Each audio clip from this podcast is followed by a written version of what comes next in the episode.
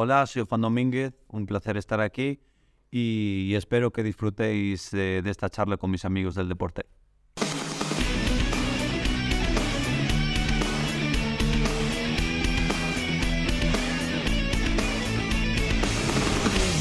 Hola deportivistas. Bueno, esta semana nos tenéis que aguantar dos días seguidos, porque resulta que hoy hemos recibido una visita especial en nuestra redacción, así que nos hemos venido arriba y hemos decidido aprovechar para grabar otro podcast y daros un poco más la chapa, que se nos da bastante bien.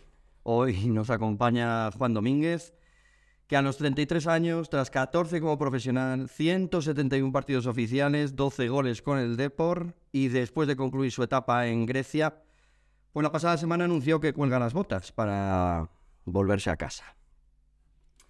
¿Qué tal se vive Juan retirado y de regreso en Galicia? Pues muy bien, la verdad muy feliz, muy contento por poder retirarme de la manera que, que yo quiero y, bueno, que, que, siempre soñé porque nunca, nunca pensé en, llegar a un punto en que el fútbol me retirara a mí y, bueno, me retiro de manera voluntaria y, estando al, al máximo nivel, siendo futbolista profesional y, y, encontrándome bien, así que contento y muy a gusto. Digo, la morriña ya tiraba demasiado, ¿no? Sí, sí, al principio la experiencia está bien, es una de las eh, cosas con las que me quedo en mi carrera, esta experiencia en el extranjero, que la verdad es que vale mucho, tanto lo personal como lo deportivo, pero bueno, ya llevaba cuatro años fuera y eso se va notando y, y la tierra tira y ya, y ya quería volver, la verdad. Digo, nos acompaña también, digo, bueno, yo soy Real Zautúa, que se me ha olvidado presentarme. Digo, tenemos a Centia, Centia Regueiro y eh, Santi Mendoza. Digo, bueno, como teníamos el podcast de ayer, igual por eso, digo, no nos hemos presentado, porque ya nos teníais muy vistos. Digo, Centia, ¿qué le querías preguntar a Juan? Pues decías en las entrevistas que estabas muy desencantado de, del fútbol. ¿Qué, ¿Qué, ha pasado exactamente? ¿Qué, es lo que, ¿Qué cara has visto más fea del fútbol? Porque cada veces queremos que solo hay la bonita, pero también tiene sus cosas más, más grises, ¿no? O más oscuras. Sí, por supuesto, yo creo que pasa en todo, no solo en el fútbol, pero yo sí que quiero hacer un matiz que siempre quiero poner por delante, porque si no mucha gente se confunde y quiero transmitir un mensaje de que yo me siento un, un afortunado y un privilegiado de poder, de poder dedicarme al, al, fútbol y es siempre lo que soñé. Y bueno, son unas condiciones eh, laborales pues privilegiadas, ¿no? Entonces eso siempre que vaya por delante y siempre lo quiero aclarar. A partir de ahí, eh, muchas veces sale pues esa cara, esa cara mala de, de, del fútbol, porque la gente es por lo que pregunta, lo, lo, bueno ya lo sabemos todos, ¿no? Y esa cara mala que tú dices, sí, no, no es algo que sea de ahora, no es la razón por la que me retire ahora mismo en concreto, porque pasó algo eh, eh, concreto eh, en los últimos meses o en los últimos años. Simplemente que una vez que te haces profesional, cada vez te apartas más de, de, de, digamos, la pureza del juego en sí, del, del, deporte en sí, y te metes más en un mundo, pues, que todos sabemos, no creo que coja a nadie por sorpresa, un mundo de, que es un negocio, que mueve mucho dinero, sobre todo en España, el deporte rey, entran muchos intereses y, y, hay mucha... Eh, hay mucho más eh, que, que, rodea el fútbol que solo el deporte en sí, los resultados y los entrenamientos. Eso al final se acaba convirtiendo en un porcentaje pequeño y, y hay muchas más cosas que, que, lo rodea, pues que para mi personalidad eh, a mí no me gustan. Conviví con ellos, lo, fueron parte de mi trabajo y, y, y repetiría ser futbolista de nuevo, eh, ya te digo, porque me considero un privilegiado, pero eh, eso no quita pues que ese tipo de cosas a mí nunca me gustan. Entonces, ¿crees que si no te gusta el fútbol se puede llamar más alto? Porque claro, al final hay que mirar un poquito para otro lado, ¿no? No me gusta el fútbol, hay que traer. No, no, no. El digo... fútbol sí que me gusta mucho. Claro, pero, claro, pero digo, o sea, esa parte del fútbol, al final acabamos a que tenéis que acabar un poco mirando para el otro lado, para sí. seguir hacia adelante. Sí, totalmente. Tienes que convivir con ello, no te queda otra. Convives con ello o no puedes seguir de manera eh, eh, profesional. Entonces, sí que es cierto que a mí el fútbol me encanta, pero lo que digo siempre, el juego, el deporte me encanta, me apasiona. Seguiré jugando, ya lo digo en otras entrevistas, pachangas con mis amigos y tal. Eso estar en el verde con la pelota es lo que me gusta. Todo lo demás, si eres profesional, tienes que convivir con ello, mirar hacia otro lado en muchas ocasiones, no puedes hablar ni siquiera de ello pues públicamente porque aún encima eres tú el malo de la película, te eh, iría en tu contra, también repercutiría en tu contra. Eh, entonces, bueno, pues eh, sí, cosas con las que hay que convivir. Igual que ya te digo, me imagino que en, en muchas otras profesiones. Santi. Bueno, y yo quería preguntarte a partir de ahora, eh, ¿hacia dónde vas a encaminar tu futuro profesional? ¿O todavía no lo sabes? Pues todavía no lo sé. A corto plazo eh, sí que tengo claro que me quiero dejar llevar, quiero fluir, ver qué sensaciones tengo, qué inquietudes y, ver hacia dónde voy, hacia dónde me lleva pues esta nueva etapa y a partir de ahí pues pues pues ir hacia un lado o, o hacia otro, pero no tengo ningún objetivo eh, concreto. Porque mientras uno es futbolista es complicado eh, saber qué vas a hacer después, ¿no? Es una cosa que no piensas en ese momento. Sí, claro, es que estás muy centrado, ya no solo por, por porque bueno, tienes que estar al 100% en, en lo que estás haciendo, sino porque empiezas desde muy joven en esto. Yo debuté pues con 19 años, pero llevo en dinámica de futbolista profesional desde los 16, que ya estaba en Isla Canela, en pretemporada con el primer equipo. Entonces, claro, eh, desde los 16 hasta hoy no, no pude ver qué más opciones hay ahí fuera, ¿no? Que, que, que me puede deparar la vida en el ámbito sobre todo profesional, con lo cual eh, de momento estoy muy verde para saber hacia dónde voy a ir. Como decías, claro, el fútbol es verdad que es un, pues un deporte, ¿no? Una, cuando, cuando se convierte en profesión es una profesión dura, exigente, que a lo mejor te priva de hacer otras cosas. No sé qué otras pasiones a lo mejor tenías o tienes o sientes que igual no, no desempeñaste, otros hobbies o mejor. Bueno, hobbies, desde luego muchos, más que hobbies, actividades que, que quise hacer. Yo que sé, no puedes ir a la nieve a esquiar, pues por ejemplo, eh, a mí eh, siempre me afectó, ¿no? la palabra no es afectar, ¿no? pero nunca me gustó esa falta de privacidad que tienes, eh, eh, que, que parece que en cualquier sitio que estás eh, en la calle estás mirado con lupa y, y- y tienes que actuar como los demás quieren y, y estás bajo un examen constante. A mí no me gusta. Eh, hay gente a la que sí, hay jugadores que les encanta que, o cualquier persona, que ir por la calle, ser reconocido y estar bajo, pues, eh, bajo lupa, ¿no? Eh, yo no, a mí me, me gusta una vida tranquila, pasar desapercibido, disfrutar de lo que yo quiero y, y, y, bueno, tener una vida entre comillas normal, que el término normal a veces es difícil de definir, pero, pero bueno, por transmitirlo de alguna manera, ¿no?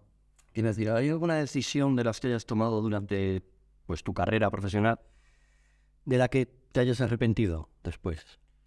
No, no, porque yo creo que todas las decisiones pues eh, sirven de, de lección, de aprendizaje. Nunca sabes cuál es la decisión correcta, ni cuando la tomas, ni ahora mirando hacia atrás. Yo no sé si tomando otra decisión en otro momento me iba a ir mejor o me iba a ir peor. No lo sé. Si alguien lo sabe y me lo puede asegurar al 100%, le digo, ah, pues sí, mira, me equivoqué. Pero como eso no lo sé, yo simplemente estoy contento por, por la carrera que hice por, y eso fue por las decisiones que tomé y bueno, agradecido de ello. No sé si tomando otras decisiones sería diferente.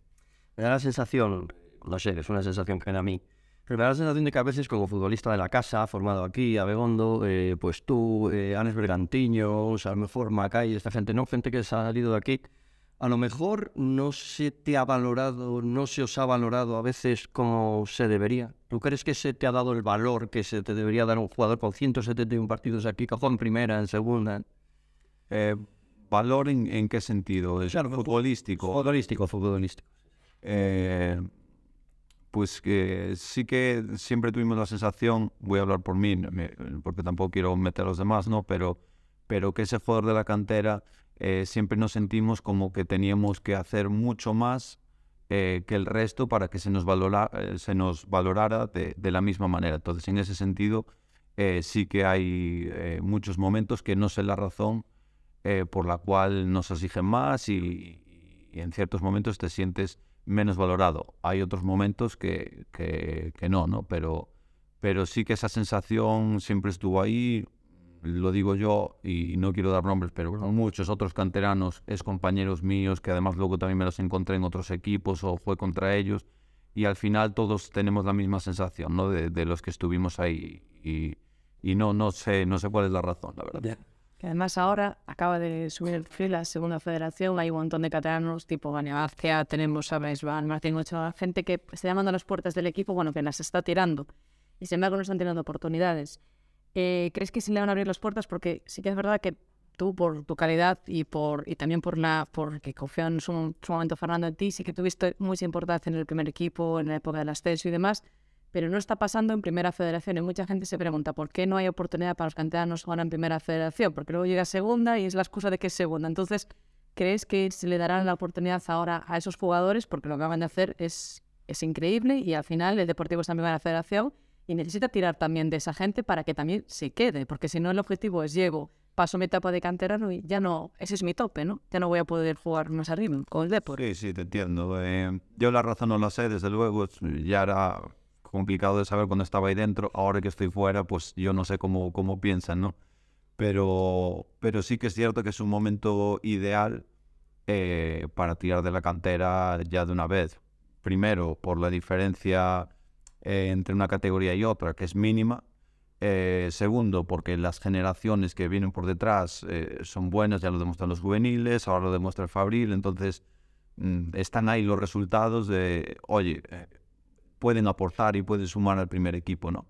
Eso es lo, por lo menos lo que se percibe. Ahora, que van a, a tirar de ellos, eh, pues más que antes, se les va a dar más oportunidades, no solo oportunidades, sino importancia, no lo sé. Ojalá que sí, ojalá que sí, porque yo creo que también eh, hay que hacerlo, pero no lo sé. Entonces, al final lo que decías, ¿no? Parece que es un poco a veces un hándicap, ¿no? En el que tendría que ser beneficioso ser un jugador de la casa porque te van a cuidar más, pero al final se, se, se te está exigiendo más. Le pasó en su momento a Noel, que al final ahora está en el Castilla.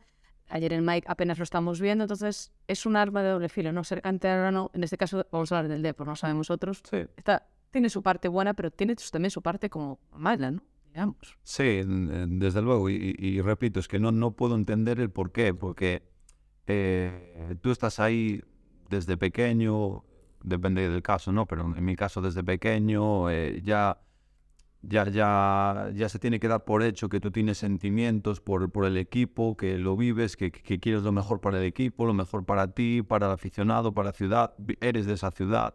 Es decir, cosas que ya, digamos, deberían de, gustar a, la gente, al club, al aficionado. Y, y sin embargo, pues eh, el canterano hace dos partidos regulares y pues ya hay críticas por todas partes, el run run y tal. Y, y otros jugadores que, no todos evidentemente, pero alguno que viene de fuera, igual hace 10 partidos malos seguidos y ves cómo la gente mira para otro lado, no se, no se le aplaude ni se le halaga, pero tampoco se le critica, simplemente, bueno, eh, no, no se habla de él y ya está. Eh, yo solo viví con mis propias carnes. Yo vi como a la mínima, a mí me daban palos por en vez de hacer un equipo, un partido de 8, hacer un partido de 5 de aprobado y, y bueno, eh, en otros casos miraban para otro lado con, con otros jugadores. Y es algo que nunca entendí, no lo sé. Y hablabas también de ahora de cuando eras niño, Abegondo, si tuvieras a Juan Domínguez pequeño, ¿qué le dirías ahora? Uf, qué pregunta. Qué pregunta. Pues lo primero que le diría es que, que disfrute, eh, que yo considero que, que lo hice, pero que disfrute, que aprenda todo lo posible y que, eh, bueno, es que, que sea el mismo. Es, algo que, también lo fui yo, ¿no? En- Entonces, eh, le diría oye, vete por ese camino que, vas a estar bien contigo mismo cuando, pues, cuando acabes tu carrera, cuando acabes tu etapa, porque vas a, vas a ver que tú lo diste todo y que tienes la conciencia muy tranquila. Y si echas la vista atrás, ¿qué dirías que es lo más bonito que te ha dado el fútbol? Eh, mis compañeros, desde luego, muchos ex compañeros que tuve, el ambiente en- eh, de- del vestuario y, y eso es, eh, la verdad es que, que es que es algo que no se puede comparar a otra cosa porque solo tus compañeros saben lo que sientes y lo que vives y, todos pasáis por lo mismo, por lo bueno y por lo malo. Y, y la experiencia de, de vivir tu deporte favorito, en este caso el fútbol, al máximo nivel, de esa, esa adrenalina, esa tensión, eh, jugarte cosas tan importantes eh, de- delante de tanto público, quizás esas dos cosas para mí fueron las mejores. Y si tuvieras que decir algún partido concreto o algún momento de tu carrera, ¿con, con cuál te quedarías? Me quedaría sin duda con el debut en primera división. Además, Ese, ese debut fue de titular, eh, luego me cambian por mi ídolo que era Valerón, o sea, hasta fue un placer salir del campo, eh, cuando normalmente no te gusta, ¿no? Pero para mí fue un placer y, y ver que entraba Valerón y, y, luego me quedo con los dos, los dos ascensos. Eh, siempre suelo decir cuatro cosas, el, el, debut, los dos ascensos y también el trofeo al, al mejor medio centro de segunda división que, que bueno, es un, un, premio a tu esfuerzo y, y, la verdad es que me gustó eh, también. Ah, eh, dices que tu ídolo era Vanerón, digo, no sé si es el mejor jugador junto al que has jugado en tu carrera profesional. Tuvieras que quedarte con uno y decir, joder, jugué al lado de este tío. Sí, sin duda, Valerón, sí. Por lo menos para mí, sí. Digo, no sé, eh, como comentabas antes, eh, ser canterano aquí no es fácil. Bueno, y el fútbol no es fácil. Eh, es una profesión muy complicada. Eh, supongo que habría momentos, a lo mejor, en los que uno dice, me dan ganas de mandarlo todo a, a mear. Coro. Sí, eh, yo creo que eso pasa casi en todos los ámbitos, ¿no? Que tienes días, eh, pero sí, desde luego. Además es que muchas veces la, eh, cuando hablas la gente piensa que solo estás hablando de ti, pero yo es que cada temporada eh, de mi vida tengo 20 compañeros a mi alrededor y sé eh, qué es lo común, qué no, lo que se siente, lo que sienten los demás y ya te digo que es lo más común del mundo. Lo que pasa es que luego, eh, ya te digo, no se puede decir eh, cualquier cosa en público, tienes que tener cuidado con tus palabras y tal. Pero ya te digo yo que hay muchísimos jugadores muy quemados, que de hecho ahora que yo me retiro, eh, muchos me dicen, qué envidia, estoy deseando que llegue ese momento para mí. Hay muchos jugadores que, que, al final están quemados porque, porque eso, eh, igual eh, estás en una situación eh, que no juegas, que es lo que más te gusta, o sin ninguna duda, que es por lo que tú empiezas a jugar de pequeño, por disfrutar del juego en sí, y da la casualidad de que no estás jugando por el entrenador, por lo que sea, además pues tienes que aguantar cosas externas, pues tanto de, de, prensa, de aficionados, de, de, faltas de respeto en tu vida privada, ya, entonces son, al final somos humanos, ¿no? Y, y son cosas que, que le afectan a, a todo el mundo. Por ejemplo, en tu caso, eh, hablando de esto que dices, pues, eh, oh, pues a veces parece que uno de los sanbenitos que se te ha puesto, unas críticas que se te hacían, era pues como de ser un jugador frío o que le faltaba sangre. Yo no sé si cuando te decían eso, eh, te, no sé cómo te lo tomabas tú. A ver, al principio es desagradable, por supuesto, cualquier crítica negativa es, es desagradable y nadie le quiere. Eh, yo tengo la suerte de que por mi personalidad, pues no me lo llevaba a casa y, y no me afectaba. Eh, pero bueno, a muchos jugadores sí, ya te digo, y, y les afecta como para, para necesitar la ayuda de un profesional y, y, demás, todo este tipo de cosas. En mi caso, yo no me lo llevaba a casa, sí que evidentemente era desagradable, y luego ya con el paso del tiempo ya eh, lo normalizas, ¿no? es lamentable que sea así, pero ya lo normalizas y ya, ya te esperas que te, que te lo vayan a decir. Un segundo y ahora te doy paso, Celia. Eh, es que hablando de esto me parece bastante interesante, digo, es verdad que la gente a veces no se da cuenta de todo lo que mm, pues tiene que soportar la gente que, que os exponéis un poco públicamente. Digo, y calla que me da la sensación de que casi habéis tenido hasta, no decir, pero que habéis vivido un momento más fácil, ¿no? Porque igual ahora es más complicado con tantas redes sociales. Digo, tú ahora te estás retirando en un momento en el que la gente que empieza nueva, las redes sociales, sí. Twitter, Facebook, no sé qué, las que parece que te pueden llamar y lo que sea y no pasa nada. Con impunidad. Totalmente. Totalmente. Eh, eh, cuantas más redes sociales y, y estas cosas, eh, peor para el futbolista en, en, este caso. Porque además te sacan de la realidad, tanto para bien como para mal. y yo, sin duda, si fuera un, club, el, dueño del club de fútbol, el presidente o el entrenador, lo primero que les diría es, fuera de las redes sociales o ponerlas privadas y solo vuestros amigos y demás, porque es que nunca te va a ayudar. En todo caso, te puede perjudicar, pero ayudar nunca porque incluso para bien te va a magnificar y vas a creer que está mejor de lo que es. Y entonces, eh, en esta situación solo te hacen daño. Yo, en, en, ese sentido, también estaba bastante desvinculado. Yo tenía mi Instagram, pero ni siquiera subí muchas cosas de fútbol y solo eh, con mis amigos. Twitter no tengo ni tuve nunca. Y porque sabía que era consciente, no entraba en foros, no entraba en comentarios de noticias, porque es que ya sabes lo que hay. Igual al principio, cuando estás empezando y tienes esa ilusión y te envían un comentario y miras, tal.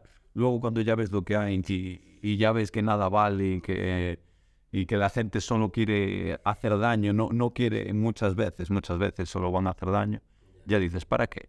Pues eh, ha- hazlo lo mejor posible, eh, conciencia tranquila, que te digan lo que quieran. Yo estoy muy contento con lo que hice, tengo la conciencia muy tranquilo porque de mi máximo a mi máxima intensidad, lo que pasa es que mi velocidad igual es más baja que otra, pero fue mi máximo. Y, y nada, y, y hay que convivir con esto. Repito, aún así somos unos privilegiados, ¿eh? que, que parece que estamos aquí pintándolo como es un infierno futbolista. Oye, eh, a- para los que escuchan, hay muchas cosas positivas y muy buenas. Sí, pero sí que es verdad que eso se viraliza mucho el fútbol y al final hablabas de que hay gente que necesita incluso ayuda de un profesional. Hace falta quizá más esa figura de círculo deportivo, que ahora, por ejemplo, el Depor no tiene, ¿no? Porque hay jugadores que tú eras capaz de dejarlo pasar, pero hay otros jugadores que les afecta a nivel mental y al final eso va a las piernas también. Sí, sí, mucho. Yo de verdad que, tuve compañeros que les afectaba a nivel de lesión, otros les afectaba a nivel anímico de, incluso tener bajas, igual que tienes una baja por lesión, de bajas psicológicas. Yo tuve compañeros y era debido a la presión, a, a todo eso.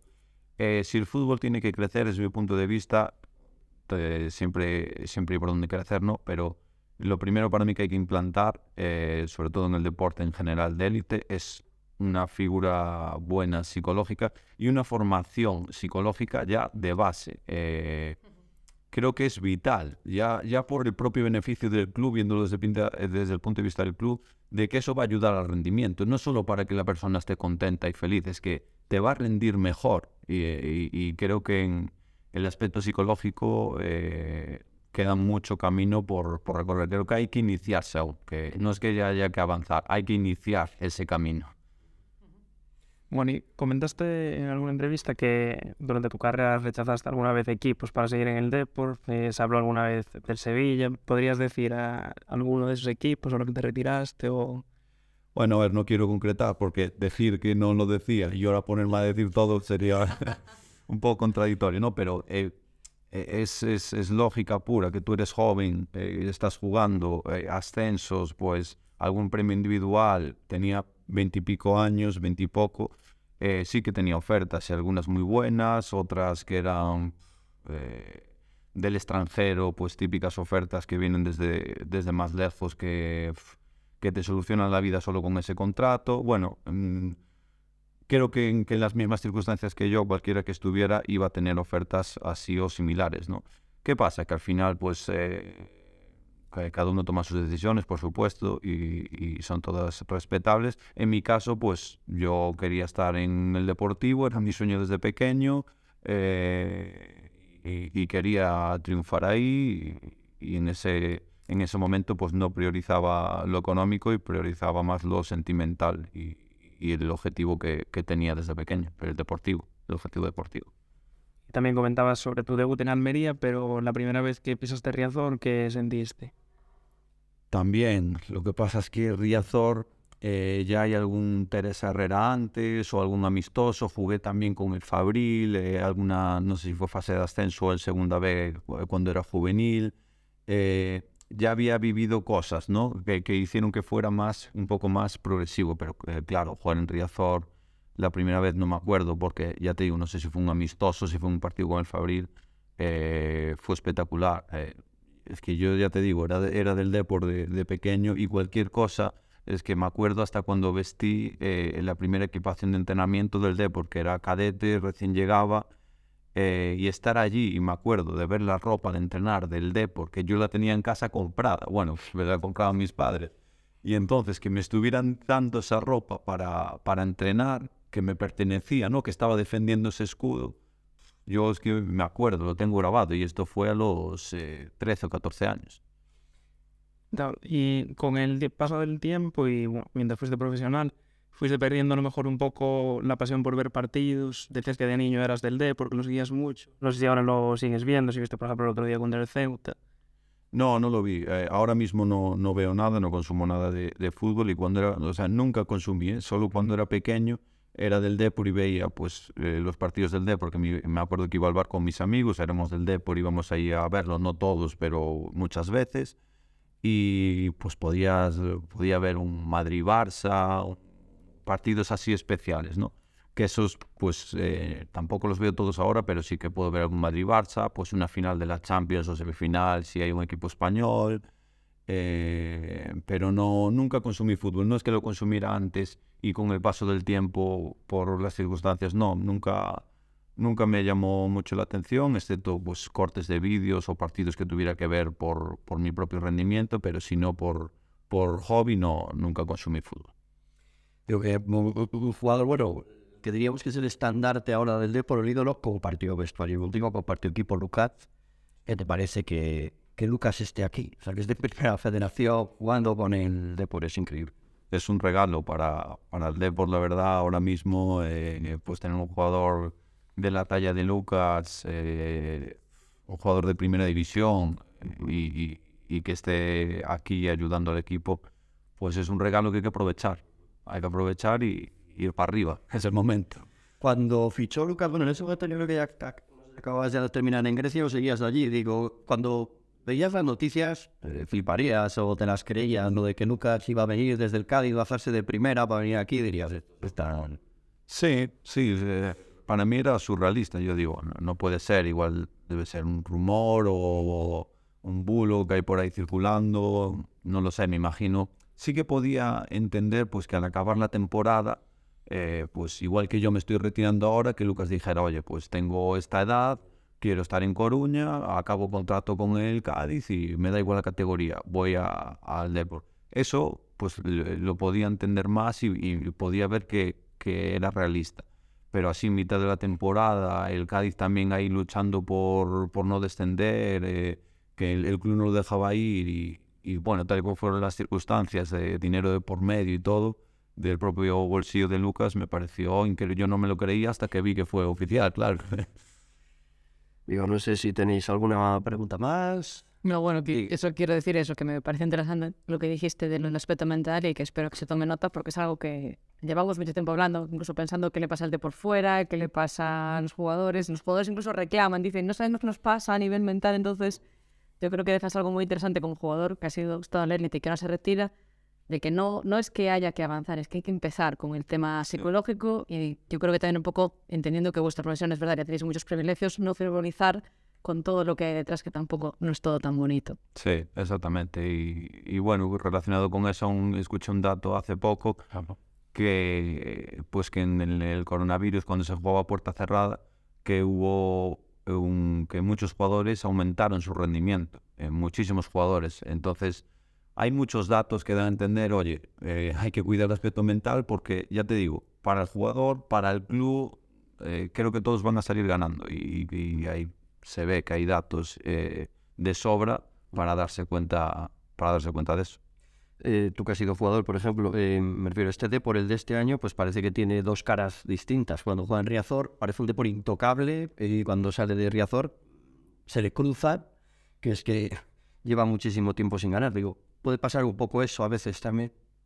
No sé si puede haber eh, de- en cierta manera pues un aspecto psicológico, no lo sé, es que eh, al no ver los partidos tampoco puedo ni siquiera llegar a intuir algo, pero sí que es cierto y la realidad es que la categoría eh, no es complicada, a pesar de que no es la categoría del, deportivo, bueno, ahora mismo sí es la realidad, pero, pero, pero tiene que estar más arriba, ¿no? Y, y es un club para estar más arriba. Pero la categoría, da igual el club que sea, es complicada para todo el mundo. Los campos no son fáciles, los rivales también juegan y saben contra quién están jugando. Eh, y eso también hay que tenerlo en cuenta, ¿no? Que nadie se piense que es un paseo, sea el Deportivo, como si baja el, el Madrid, ¿eh? No creo que vaya a ganar todos los partidos 5-0, Ya. aunque baje ahí. Santi, ¿algo más? Bueno, más.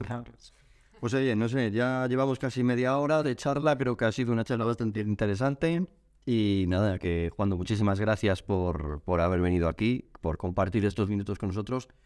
Muchas gracias por, eh, por esos momentos que nos has dado durante tu carrera, que nos diste en Riazor, esos partidos defendiendo la camiseta del Deportivo. Y, y oye, mucha suerte de cara a tu futuro, sea el que sea. Me refiero, te dediques a lo que te dediques.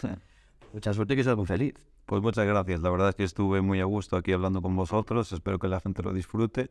Y nada, gracias también por vuestro trato, siempre respetuoso y, y muy amable. Así que gracias. Nada, y vosotros, pues gracias por escucharnos y, y eso, nos, pues nos escuchamos eh, la, la próxima semana más. Venga, Forza Deport.